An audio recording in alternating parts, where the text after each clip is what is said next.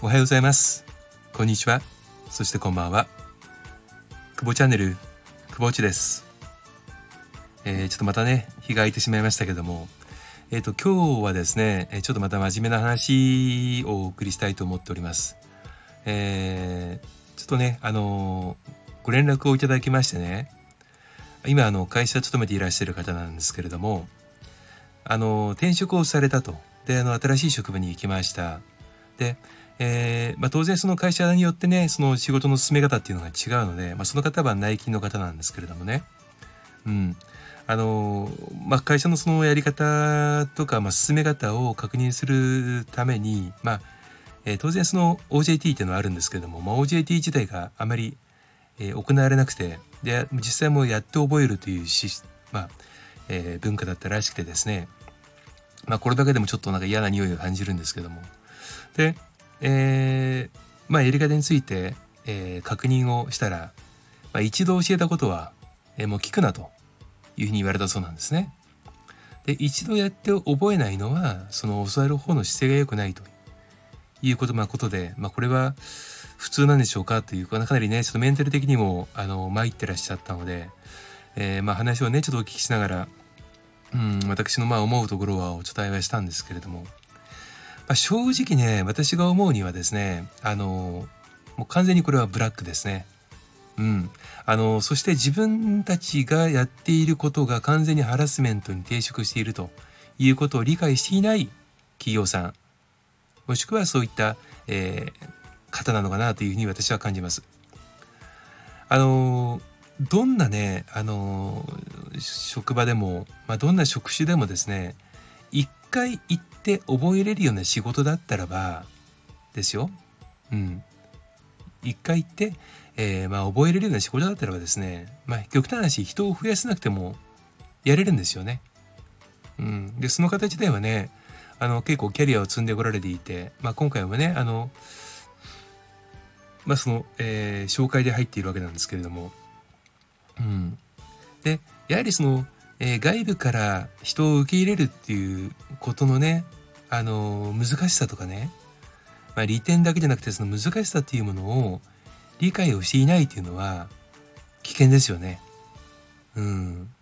新卒と違ってまっさらではないので、まあ、いろいろなそのスキルを積んでね、もしくはそのいろんなあの会社さんの、あのまあ、システムとかね、文化を、えー、消化して今その場にいるわけですから、だとしたらやはり、えー、何をどう伝えていいのかっていうのはね会社として受け入れる側がしっかりと体制を整えなければなりませんしでましてその一回教えたんであればやって当たり前みたいなねいうことを言う、まあ、そういう話をねしてしまうこと自体が今このコンプライアンスがね叫ばれてる中でどんだけリスクがあるのかというのを理解されてないのかなと。は思います。で、まあ、いろいろとあの実はあの、まあ、根掘り葉掘りというわけではないんですけれどもね話をお聞きしていて、えー、ちょっと私的に気になることが何点かあってね、うん、で話を伺っていくとおそらくですよあのおそらくその中にいる方は、えー、仕事自体をね理解してないのかなって思うんですよね。つまり、えー、教えるほどの知識もスキルも持ってらっしゃらない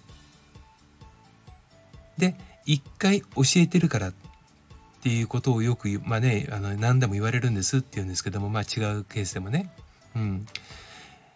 一回教えて分からなければ二回教えればいいんですよ。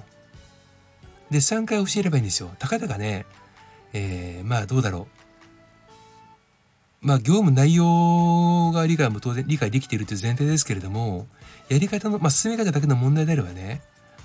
かかったってね、かかったってせいぜい30秒から1分ですよ。それを惜しむというのは、ものすごい激務の状況になるのか、もしくは、えー、前回話をした、もしくはね、前回仕事のやり方として伝えているのが、えー、自己流だって、で、それを伝えるリスクを本能で承知しているのか、というふうにしかね、あの、聞いてて思えないんですよね。皆さんどうですか？その皆さんのお勤めの会社、もしくは、えー、組織。これね、あの別に仕事に限ったことではないと思うんですよ。ね。あの、残、まあ、時代は変わっています。で、えー、そこに働く人はね、あのー、今のその生きてる、生きてる時代へ、え、みんな集まってくるわけですけれども、え、よっぽどのね、その職人さんでなければね、えー、背中を見て覚えるとか、えー、一度、まあ、教えないから盗めとかね、あのー、見て覚えるとか、そういうね、ことは会社組織では通用しません。えー、完全にアウトです。で、えー、あとはね、もう、まあよく皆さんもご存知だと思いますけども、離職率の問題ですよね。えー、どのぐらいのね、頻度で人が変わっているのか。私が前に経験した会社だと、あの、2日で来なくなった人とかね、えー、ざらにいましたし、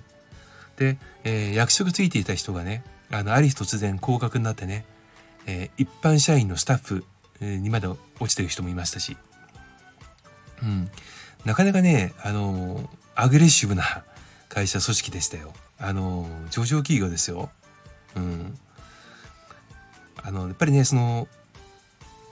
まあ、入る前にね、その会社っていうのは、まあ、情報を調べれば大体わかるんですけれども、でもやっぱり最後の最後はね、中の雰囲気を味わわないとわからないってことは結構あると思うんですが、あの、プロパーで入ってる方はね、そこしか知らないので、それが普通だと思いがちなんですけど、その、よくね、言われている、自分が知ってる常識は世間の非常識。この言葉はね、あのー、一度ね、噛み砕いて、えー、私自身もそうですけれども、あのー、慣れてくるとね、どうしてもその自分の仕事の進め方とかね、あの周りの雰囲気、まあ、環境、仕事のそのシステムとかを普通だと思いがちなんですよ。まあ、業界用語含めてですけども。でもそれがもう普通だなと思い始めたらもうそれは非常に危険な信号だと思っていただいて、えー、見直しをねする必要があると思います。そしてその見直しをしていくときに社内で、えー、まあ、反発が起きる。ね、そのあそうだねっていう意見ではなくて、えー、その反対が起きるなったらもうその組織は硬直化しています。改めて、えー、今ねご自身それからご自身の職場、えー、にいる人それから、えー、環境を見直していただいたらいいんではないかなと思います。どんなに素晴らしいシステムもどんなに素晴らしいノウハウもそれを運用する人が正しく運用しなければ何にも生かされませんしむしろえー、その素晴らしいノウハウを持ってるがゆえに、えー、中にいる残念な人がねもしくは残念なシステムが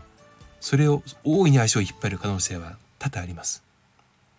えー、マネジメントされていらっしゃる方も非常に難しいと思いますけれども一度ご自身の、あのチームがねどのように、えー、人と接しているのか仕事の結果ではなくてプロセス、えー、仕事の進め方とか、えー、通常の言動であるとかえどういったことどういった世界がねそこにあるのかを、えー、見直された方がいいというふうに感じる、えー、ご相談でした。はい、えー、今日は、えここまでです。お聞きいただきましてありがとうございました。え今日は真面目な回の久保地でした。それではまた。